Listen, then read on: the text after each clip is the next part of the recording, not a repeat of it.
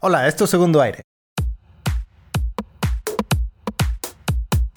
Un podcast donde encontrarás acciones clave para una segunda oportunidad de lograr esa salud óptima, energía máxima y una vida plena. Te prometemos que podrás disfrutar de tus hobbies y lograr tu sueño. Yo soy Néstor Leal, Health Coach certificado por Polcheck. Y Arturo Singer, CEO de Longevity Coach.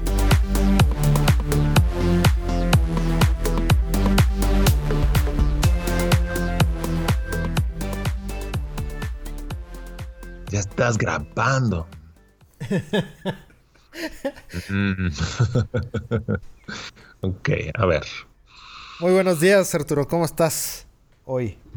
Contento, feliz y disfrutando de tus eh, anécdotas, Néstor. Me gustaría que... Los chistes que platicamos ahorita fuera del aire están buenos, ¿eh? Me gustaría, para dar entrada al tema de hoy, que nos platiques la etiqueta que te pusieron hace, hace tiempo y no sabías de qué se trataba. La anécdota, sí. Fíjate que un día en una fiesta, eh, en una reunión, este, eh, me ofrecieron de comer pastel, creo, o, galletas con un pateo, no sé qué era. Y yo, no, gracias, no, gracias. Y me dice, me dice eh, la, la, amiga, la esposa de, de mi compadre, oye, Néstor, ya no te vamos a invitar a las reuniones porque resulta que no comes nada. Eh, eh, y yo, no, pues, ¿sabes qué? Me puedes invitar a platicar nada más. O sea, no, tienes que invitarme a comer. Yo puedo comer en mi casa. No, es que ya caíste en, en ortorexia. Y yo, ok, ni siquiera sabía lo que era eso. luego, luego me, fui al baño, me retiré al baño a googlearlo porque no sabía que era ortorexia. Y hasta se oye feo, ¿no? Sí, yo, pues, será algo de dinosaurios, el T-Rex o... y en Sudamérica el orto es el ano, entonces imagínate, ¿no? Ah, su mecha. No, y luego, y luego lo, lo, ya que lo leí en el baño, dije, ah, joles se me hace que alguien tiene trastornos por aquí y no soy yo. por allá, o por aquí o por allá. sí, por aquí o por allá. Oye, bueno, pero entonces, para los que nos están escuchando y no saben lo que es ortorexia, como me sucedió a, mí, eh, pues platícanos, eh, ¿qué es esto? Eh, ¿Qué significa? Mira, hay muchas, muchas definiciones de ortorexia.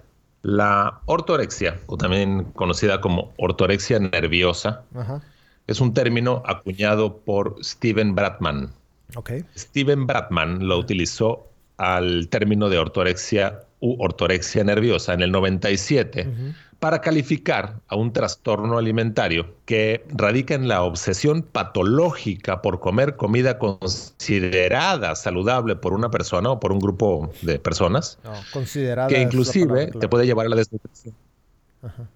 Perdón, te, te, puede llevar a la desnutrición. Otra vez. Piensa en voz baja. ¿eh? Piensa en voz baja. Piensa. sí, piensa sin hablar. Bueno, el punto importante aquí es que considero, porque conozco, hemos platicado hasta el cansancio sobre alimentación y nutrición y demás, que lo que tú estabas haciendo no se considera ortorexia, porque el fundamento científico de tus hábitos de alimentación te guía hacia la salud y hacia el bienestar. Y día tras día, semana tras semana, año tras año, se ha visto de que estás sano no te has generado un problema severo de desnutrición. Entonces, el término de ortorexia u ortorexia nerviosa lo acuñó el doctor Baratman para señalar o para diagnosticar, hacer énfasis en las personas que, no teniendo un buen fundamento científico sobre lo que es una nutrición correcta para el ser humano, se cuadran a esos eh, lineamientos, empeorando su salud. Por ejemplo, el día de ayer tuve oportunidad de hablar con la mamá de una paciente y me comentaba que solamente comía pechuga de pollo mm. todos los días. Entonces, este tipo de conducta sería fácilmente clasificable como ortorexia u ortorexia nerviosa, pensando de que esta es la forma correcta de nutrirte, ignorando que pues la pechuga de pollo no tiene todos los nutrientes necesarios para que un ser humano esté sano durante largos periodos de tiempo, ¿no? Entonces, mm, regreso a tu comentario. La persona que te etiquetó jocosamente como ortoréxico no sabía esta otra mitad de la definición. Entonces, mm. no, tú no eres ortoréxico, ni yo tampoco. Qué alivio.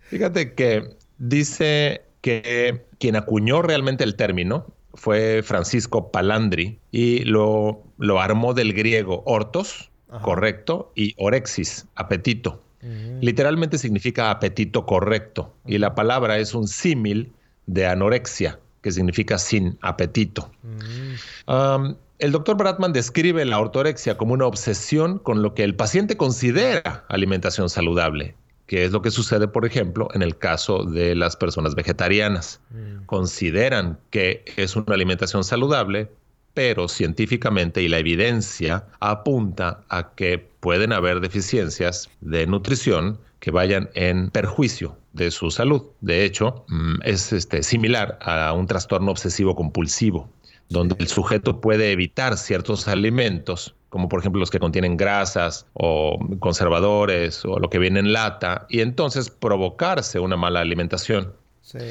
El doctor Bratman afirma que la desnutrición es común, paradójicamente, entre los seguidores de las dietas de, entre comillas, comida saludable, que es lo de la pirámide nutricional y la dieta SAD, ¿no? De la Standard American Diet, que lamentablemente es lo que se sigue enseñando en las universidades en este país a los nutriólogos y nutriólogas recién egresados. Los libros incorrectos. Fíjate que eh, me viene a la mente estas personas, he escuchado varios casos de bloggers que son vegetarianos o veganos, que es otro extremo mayor, que luego, eh, bueno, ellos promueven este estilo de vida, y luego escondidas se echan su pedacito de pescado, su pechuguita de pollo o comen carne, porque ya tienen una imagen ante el público, ¿verdad? Y ellos saben que, que está mal y se vuelve un gran escándalo. Porque bueno, pues tiene muchos, muchos seguidores y es, es, es casi como un culto.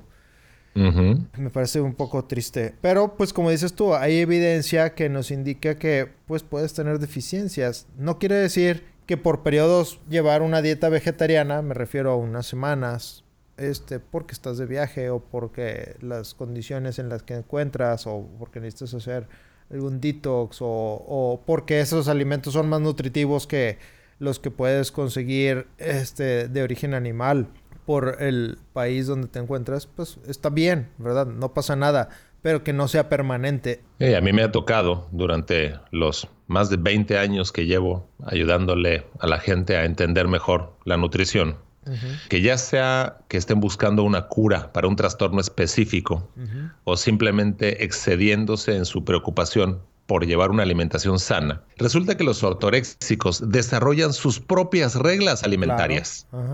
Y para seguir el régimen, estas personas hacen prueba de una gran fuerza de voluntad. Pero si rompen los votos, sucumbiendo a la tentación de los alimentos prohibidos, se sienten culpables y corrompidos. Como los bloggers que menciono. y, similar a las personas que padecen de anorexia o bulimia nerviosa. Sin embargo, los anoréxicos y bulímicos se preocupan por la cantidad de comida que consumen, mientras que los ortoréxicos se obsesionan con la calidad de la misma. Ah, interesante. Oye, fuera del aire mencionabas otro, otra palabra que tampoco había escuchado yo, vigorexia. ¿Cómo está relacionado con, con ortorexia? La vigorexia también conocido como el complejo de Adonis. Te ves en el espejo y quieres más bíceps y quieres más este, de algún músculo que se suba, ¿no? Y la vigorexia es, es este, uno, un, em, una conducta compensatoria también. Se puede utilizar. Hay gente que come de más y luego cree que todo lo que quema en el gimnasio, ¿no? Que se sale a andar en bicicleta o a correr o lo que sea. Lo cual, pues, científicamente, pues ya sabemos que es incorrecto. La vigorexia se define como la excesiva práctica del deporte debido a una obsesiva preocupación por el aspecto físico. La definición sigue explicando que esta preocupación excesiva por la figura acompaña a una distorsión del esquema corporal. Los pacientes se ven enclenques, sin musculatura, flácidos e intentan corregirlo mediante la práctica deportiva sin límites. sin tener en cuenta los riesgos que conlleva la realización de sobreesfuerzos musculares. Considera que no solo los pacientes presentan obsesión por el ejercicio, sino también por la forma de alimentación. Así se alimentan casi exclusivamente con carbohidratos y proteínas, eliminando las grasas de su dieta con el fin de obtener, en teoría, más masa muscular. Bueno, y las ¿Ves como... Ah, sí, adelante. Iba a interrumpir, pero continúa. Eh, mi comentario es que ves cómo se empiezan a traslapar las condiciones. Sí, sí. Sí, anorexia, bulimia de un, de un episodio anterior con eh, ortorexia y con vigorexia, ¿no? Mm. Pero, a ver, no me quedó claro. Vigorexia no es el que practica, por ejemplo, físico-constructivismo en exceso, ¿verdad? Y llega a crecer sus músculos en, en un exceso que ya se vuelve antiestético. Al igual que la anorexia y la bulimia, tiene también algunos puntos finos para el diagnóstico.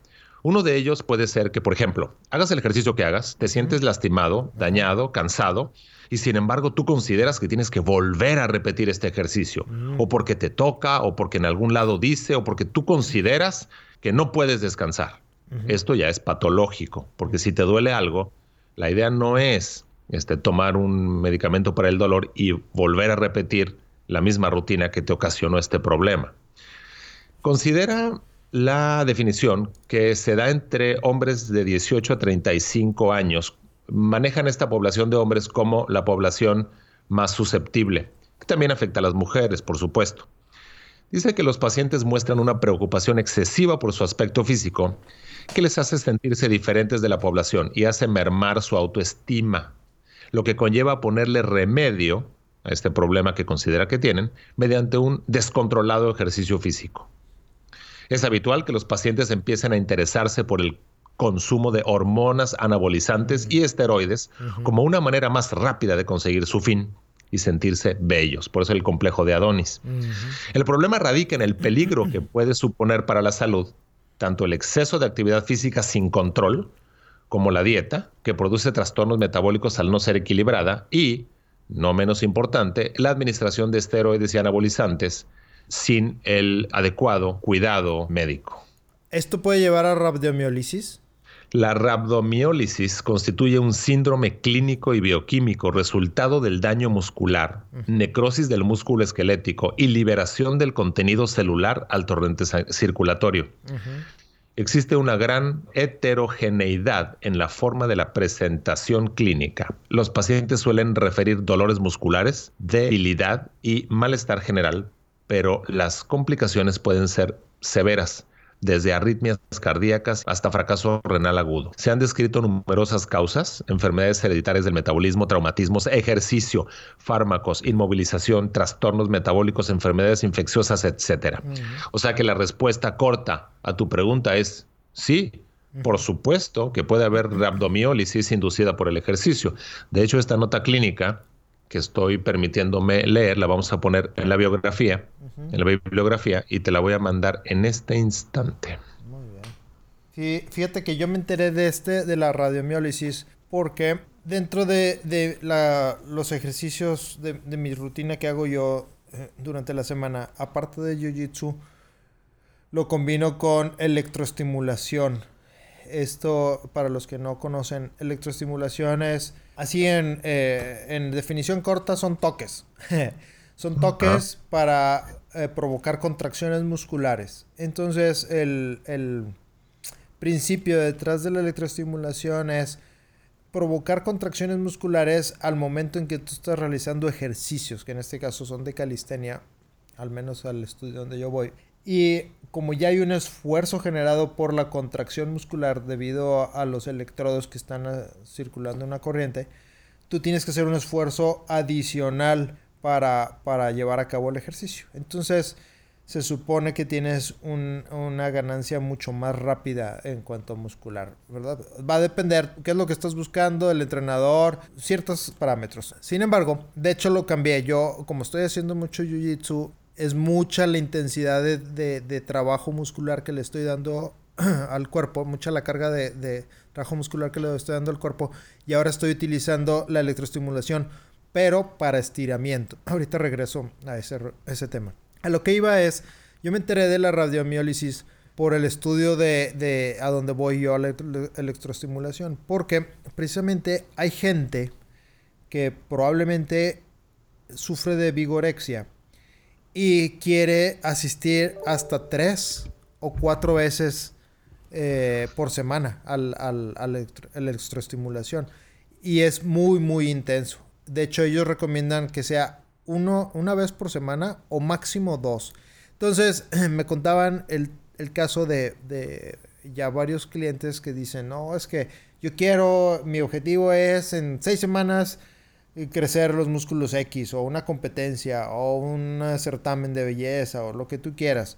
Entonces, eh, pues estaban haciendo bajo su propia eh, voluntad, está asistiendo hasta tres veces por semana y se vieron, se vieron afectados por la radiomiólisis. ¿Qué sucede? Para quienes no conocen, pues empiezas a orinar de un color muy oscuro. Eh, los, los, riñones no están haciendo su trabajo correctamente. Estás destruyendo mucha... Eh, estás sucediendo lo contrario de lo que querías. Estás destruyendo la, la, masa muscular por el, el, el esfuerzo extenuante que estás haciendo hasta tres veces por semana.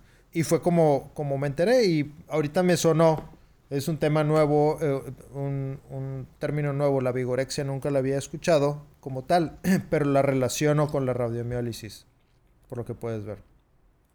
Por supuesto, de hecho, en los primeros podcasts donde platicábamos sobre el ejercicio y la forma de organizar una rutina que te permita descansar el tiempo necesario para recuperarte, considero que parte del trastorno de la vigorexia es efectivamente ese. Considerar que no te mereces descansar porque todavía no has llegado a las metas este, estéticas que tú mismo te has impuesto y entonces te forzas a mayor número de clases, este, mayor esfuerzo, más trabajo del que tu cuerpo puede aceptar como un estímulo positivo y tal y como lo explicabas, generarte más daño eh, que beneficio. Así es. De hecho, em, como yo programo mis rutinas, es lunes y martes practico eh. El martes al mediodía voy a la electroestimulación, pero solamente para estiramientos. Descanso ya el martes en la noche. Miércoles descanso por completo y regreso el jueves. Jueves, viernes, a veces el sábado. Si puedo, descanso por completo el domingo eh, o ya es una actividad aeróbica local como salir a la montaña, salir a caminar, este, eh, aeróbico sin tanto esfuerzo. Y me ha resultado bastante bien. Pero no podría yo meter una rutina adicional de electroestimulación para generar más músculo como lo estaba yo haciendo antes. Sobre todo por la carga que le estoy dando al jiu-jitsu. Claro, fíjate que siguiendo con eh, parte de la definición de la vigorexia. Como lo platicamos, comparte ciertos aspectos con la anorexia y la bulimia y otros trastornos de la alimentación, pero la vigorexia tiene algunas características propias. Comentan aquí que, al igual que en el caso de la anorexia, estos pacientes presentan una preocupación por el físico y se pesan, pesarse, muchas veces al día. Mm. Sufren de una autoimagen distorsionada, tienen una baja autoestima, y son en general personas con un carácter introvertido, no se integran del todo en la sociedad, tienen una alta tendencia a la automedicación y a la modificación de la dieta. Consideran que es un desorden inclusive emocional y que puede desencadenarse en un proceso obsesivo compulsivo que provoca en los pacientes una sensación de fracaso personal. Imagínate qué tortura, ¿no? abandonando las actividades normales del día a día para dedicarse casi con exclusividad a conseguir esa mejoría física que les proporciona sentirse mejor psicológicamente. La vigorexia consideran que no es solo un trastorno emocional, sino también fisiológico, ya que están involucradas hormonas y neurotransmisores. Es por esto por lo que aparte de la terapia psiquiátrica se recurre a fármacos antidepresivos para el tratamiento. No estamos diciendo que esto sea lo correcto, estoy leyendo el artículo que vamos a poner en la biografía, aunque considera que hay que tener en cuenta que los principales factores causales de este trastorno son los de tipo cultural, social e inclusive educativo. Entonces, esta, esta parte me gusta. Dice que el tratamiento más correcto ha de ser multidisciplinario y completo. precisando en muchas ocasiones el apoyo psicológico. Mm. Fíjate que me viene a la mente una, una cliente que tuve hace varios años, que ella pues sufrió de temas de salud y sobrepeso y un día pues despierta, se pone las pilas y se pone a hacer ejercicio. Y en el gimnasio y con su alrededor empieza, empieza por lo que estamos platicando el tema de hoy, empieza a generar este trastorno de vigorexia. Y es una mujer, yo creo que traía como un porcentaje de grasa corporal como alrededor del 8%. Lo cual es muy bajo para una mujer, ¿verdad? Entonces me estaba platicando ella muy emocionada porque eh, estaba comenzando su propio canal, toda mm. una página, una página de Instagram y así. Entonces la idea es estábamos platicando de, de promoción dentro de su página. Y, ella estaba muy emocionada platicándome y le digo, oye, pues todo bien y, me parece genial. Pero y aquí fuera de récord, este, ¿hace cuánto que no te baja? que no tienes tu regla. Y le cambió la cara de estar muy contenta se le vino una, una, este, se le quitó la sonrisa y se puso triste. Y claro, fue, fui muy directo y eh, fue duro, ¿verdad? Porque no, no, se lo esperaba y ni siquiera éramos tan amigos, ¿verdad? Como para que fuera no eran íntimos. Exacto, no eran para que fuera una pregunta indiscreta. Pero yo ya sabía y la intención fue precisamente hacerla reaccionar a que lo que estaba haciendo estaba cayendo en un trastorno, ¿verdad? Porque como tú nos puedes platicar ahorita en este momento, este, yo consideré que su porcentaje de grasa corporal para ser mujer era muy bajo. ¿Tú qué opinas al respecto? Sí, es correcto. Hay varios em, lineamientos que consideran la normalidad en cuanto a grasa corporal para hombres y mujeres. Y platicándolos así rápidamente, en el caso de las mujeres de menos de 30 años se considera mm, adecuado tener mm, grasa corporal. Esto es con medición de impedancia este, bioeléctrica. Esa basculita que te subes este, descalzo o que tomas un aparatito con las manos, ¿no? Entonces, para mujeres de menos de 30 años, 24% se considera como el máximo. Esto es sin ponerle que eres atleta, sin tomar en cuenta el ejercicio ni nada. Te subes como hijo de vecino. ¿no? Para mujeres de más de 30 años se considera como Em, normal, saludable, 27% o menos. En el caso de, hombres, los hombres tenemos menos grasa corporal, esto está determinado natural y genéticamente, pues por las hormonas y las funciones, etcétera. Comentan que 20% es el máximo recomendado como saludable para hombres de menos de 30 años y 23% es el máximo recomendado como saludable para hombres de más de 30 años. Esto deja un gran intervalo este, de lo que puedes llegar a presentar. Y también es importante considerar que los valores de grasa corporal en porcentaje son distintos de acuerdo al método de medición. Lo que te da el mejor valor es un DEXA-scan. Mm, no conozco. Es el de las formas. Incluso mide densidad ósea, ¿no? El DEXA. Es correcto. De hecho, también para eso se utiliza cuando vas este, a revisar la densidad de los huesos. Y la, forma de medirlo a los atletas también, sin un equipo este, tan este, costoso, es eh, con la inmersión en agua, por el principio de Arquímedes. Entonces... Desplazo, desplazo líquido, ¿no? Ajá, esta técnica también nos da un valor preciso del porcentaje de grasa corporal sin olvidarse de que algunas este, mediciones eh, mal tomadas este, de, comentarios que escuchas, este, inclusive darían como resultado que la persona no tuviera mm, cerebro, ¿no? Porque el cerebro es pura grasa y es kilo y medio de tu peso corporal y eso involucra cierto porcentaje. Entonces, si alguien me dice que tiene 3% de grasa corporal, pues eh, dependiendo del peso, pues no es este correcto, ¿no? ¿no? No, podría ser un porcentaje tan bajo. A lo que iba yo con mi comentario y es para que la gente que nos escucha abra los ojos, es que es muy fácil eh, ser motivado por Instagramers. mujeres, hombres que se la pasan subiendo fotografías de mostrando sus cuadritos, su lavadero, ¿verdad? Aquí en el, en el abdomen, delgados, puro músculo, nada de grasa corporal. Y, y está, está padre, o sea, eh, el problema es que se distorsiona la realidad de lo que es un cuerpo saludable. Y luego están todos estos seguidores o seguidoras que quieren tener ese cuerpo que no es normal eh, y llegan a estos trastornos de vigorexia, anorexia, bulimia, ortorexia. Es correcto, es la imagen, la moda, eh, las tendencias, eh, la cultura, a lo que le das valor o no. Y otra vez caemos en la ignorancia o en la falta de la, en la transmisión de valores. Y hay algunos valores que solamente se aprenden en tu casa, con tu familia, eh, tíos, abuelos, papás, hermanos mayores o hermanas mayores, etcétera razón por la cual sigo considerando a la familia como la unidad eh, fundamental de la sociedad.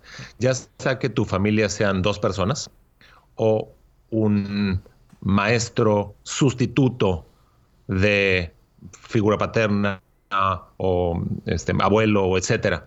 Alguien que pueda compartirte su criterio y enseñarte desde otra perspectiva cómo son las cosas y cómo no son las cosas.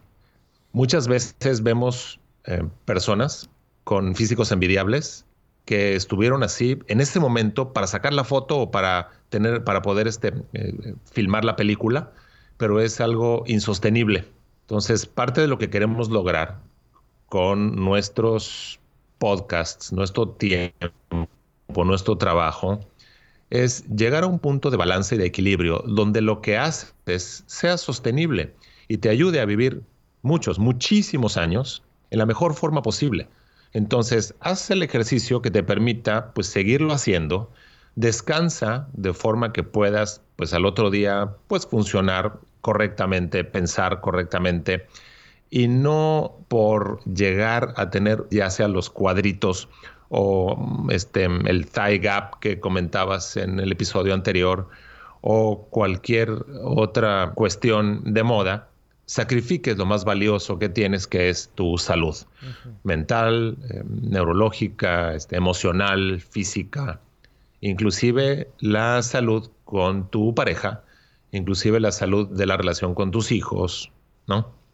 Sí, me parecen porque hay gente que, perdón, porque hay gente que prefiere, hay gente que prefiere ir al gimnasio que estar con sus hijos. Entonces, ojalá y pudiéramos organizar un día donde eh, podemos hacer las dos cosas. Mientras los demás integrantes de la familia tienen cierta actividad, tú puedes tener tus propias actividades y luego juntarse para ver cómo van, para compartir y para aportar a los que pues dependen de nosotros, ya sea gente mayor o menor pero considero sumamente importante el contacto humano todavía. Eh, ahí la importancia de, del núcleo familiar y de buenos amigos, amigos que te aporten, amigos que te, que te hagan crecer, ¿verdad? Dice eh, por ahí Tim Ferris, eh, creo que es él quien lo menciona entre varias personas, o Dave Asprey de Bulletproof, tú eres un gran porcentaje de las personas con las que te reúnes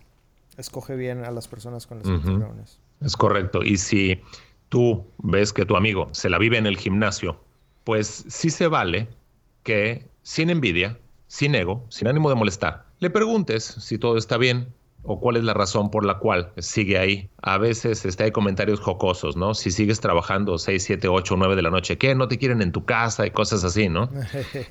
y hay veces que la realidad es esa que no se siente uno querido en su núcleo familiar.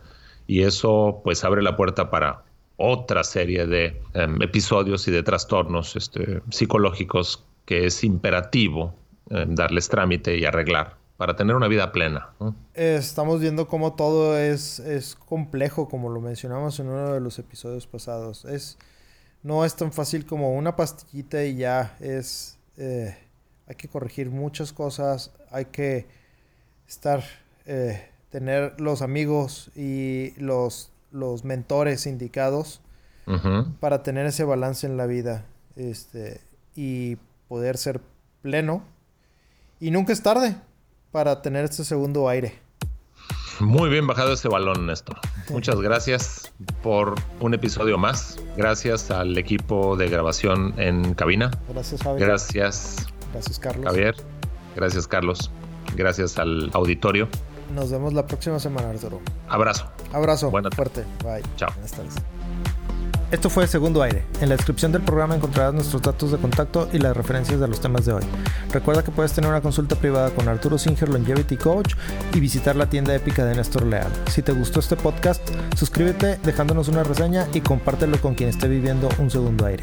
Este podcast fue producido por Arrabal Studio. Productores ejecutivos Carlos Urrutia, Chaco Urrutia y Javier Martínez. Grabación y edición por Javier Martínez.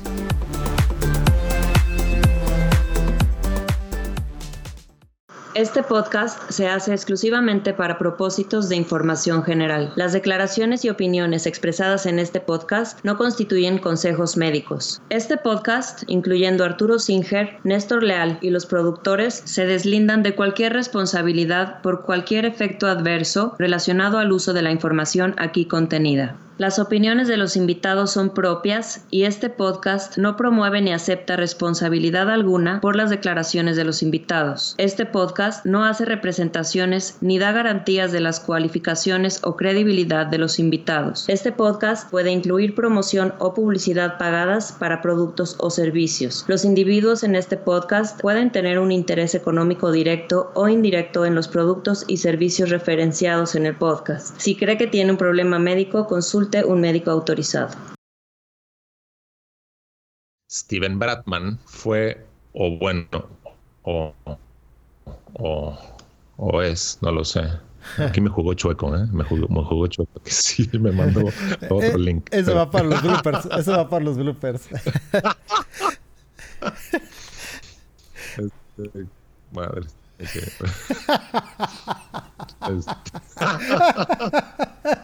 Estaba estaba derechito y mole. A ver. Pero ¿por qué me.? A ver. Ándale. Ya corté video. Muy bien. ¿Se escucha bien? ¿Se escucha mal? Se escucha ya, ¿Cómo se, escucha, mejor. Se escucha mejor. Ok. Wow, wow, wow, wow, wow, Entonces... wow, wow.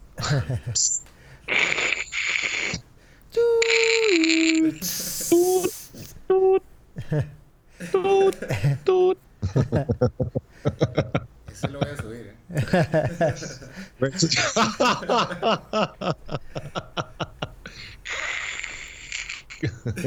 Por favor, continúe en la línea. Ah, espera, espera, espera. bueno, resulta ser que Steven Bratman lo utilizó.